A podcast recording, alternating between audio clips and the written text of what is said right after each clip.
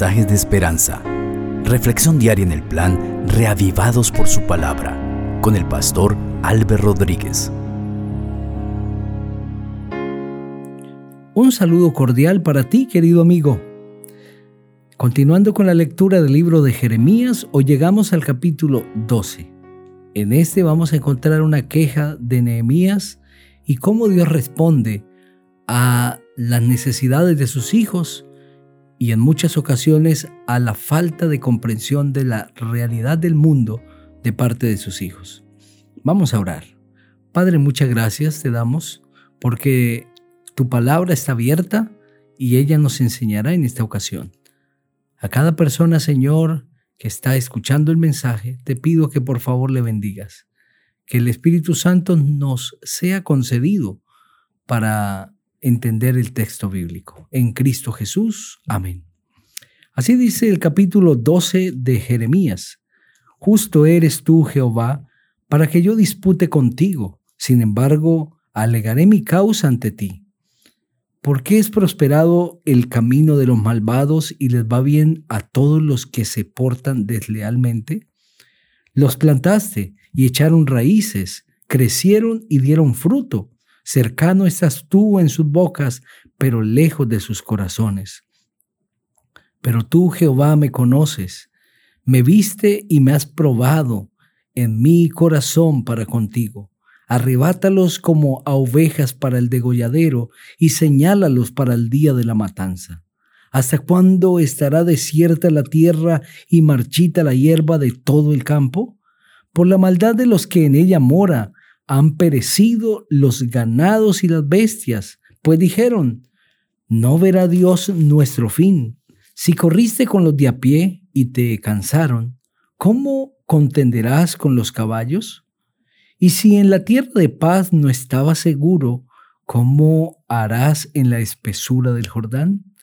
Aún tus hermanos y la casa de tu padre, aún ellos se levantaron contra ti, aún ellos gritaron en pos de ti. No confíes en ellos, aunque te digan cosas buenas. He abandonado mi casa, he desamparado mi heredad, he entregado en manos de mis enemigos lo que amaba mi alma. Mi heredad fue para mí como un león en la selva. Contra mí lanzó su rugido y por eso la aborrecí. Es mi heredad para mí como una ave de rapiña de muchos colores. ¿No están contra ella ave de rapiña rodeándola? Venid, reuníos vosotros toda la fiera del campo, venid a devorarla.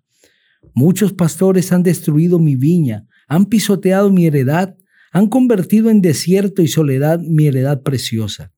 Fue convertida en asolamiento, desolada, lloró sobre mí, toda la tierra quedó asolada y no hubo nadie que reflexionara. Sobre todas las alturas del desierto vinieron destructores, porque la espada de Jehová devorará desde un extremo de la tierra hasta el otro. No habrá paz para nadie. Sembraron trigo y cosecharon espinos. Se esforzaron, mas nada aprovecharon. Se avergonzarán de sus frutos a causa de la ardiente ira de Jehová.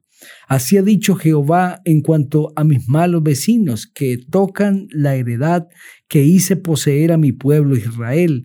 Yo los arrancaré de su tierra y arrancaré de en medio de ellos la casa de Judá. Pero después de que los haya arrancado, volveré y tendré misericordia de ellos y los haré volver cada uno a su heredad y cada cual a su tierra. Y si con diligencia aprenden los caminos de mi pueblo para jurar en mi nombre diciendo, vive Jehová, así como ellos enseñaron a mi pueblo a jurar por Baal, también ellos serán prosperados en medio de mi pueblo. Pero si no escuchan, arrancaré esa nación, sacándola de raíz y destruyéndola, dice Jehová. En ese capítulo encontramos a Jeremías teniendo una conversación con Dios, un poco atrevida, pero al mismo tiempo es una conversación muy cotidiana en la vida de los seres humanos. Jeremías no comprende lo que Asaf tampoco había comprendido según el Salmo 73. Y esa incomprensión tenía que ver con la prosperidad de los impíos, los que obraban mal.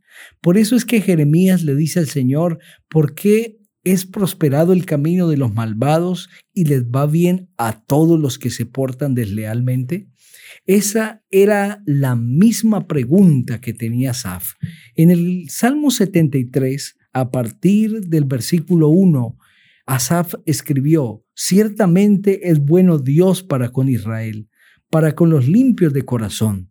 En cuanto a mí, casi se deslizaron mis pies, por un poco resbalaron mis pasos, porque tuve envidia de los arrogantes, viendo la prosperidad de los impíos. No se atribulan por su muerte, pues su vigor está entero. No pasan trabajos como los otros mortales, ni son azotados como los demás hombres. Por tanto, la soberbia los corona, se cubren con vestido de violencia, los ojos se les saltan de gordura, logran con creces los antojos del corazón. Se mofan y hablan con maldad de hacer violencia, hablan con altanería, ponen su boca contra el cielo y su lengua pasea la tierra. Por eso Dios hará volver a su pueblo aquí, y aguas en abundancia son extraídas para ellos. Y dicen, ¿cómo sabe Dios? ¿Acaso hay conocimiento en el Altísimo? Estos impíos sin ser turbados del mundo aumentaron sus riquezas.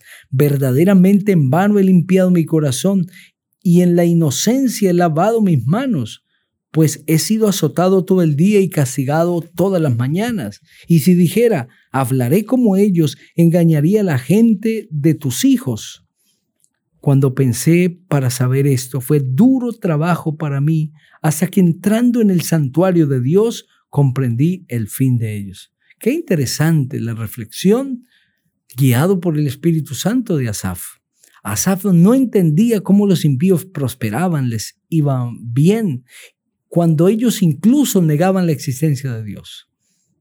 Y cuando empezó a ver eso, expresa que por poco su fe cae completamente. Se debilitó por algún momento, vinieron cuestionamientos y dudas, hasta que entrando en la presencia de Dios, hasta que teniendo comunión con el Señor, entendió el fin de ellos, entendió la realidad de la vida de ellos. Asaf solamente estaba mirando el presente, no estaba mirando el fin. Y es lo mismo que le está sucediendo a Jeremías. Jeremías está viendo cómo es prosperado el camino de los malvados. Pero a partir del versículo 5, Dios le responde y es Dios el que le hace entender que ellos tendrán un fin terrible. Pero incluso, aunque se han portado mal delante de Dios a partir del versículo 14.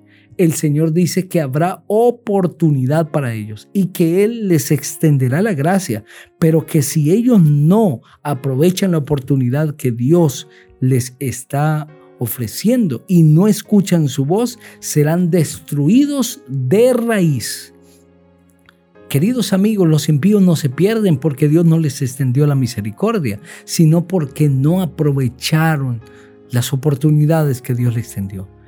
Lo mismo que Asaf, a Jeremías, el único que le ayuda a entender la realidad de este mundo y cómo opera Dios con el bueno y con el malo, es Dios.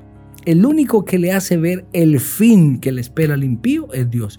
Nosotros somos dados a ver el presente, la prosperidad, a fijarnos en las riquezas, pero poco nos detenemos a pensar en el futuro que le espera al fiel y el que es infiel.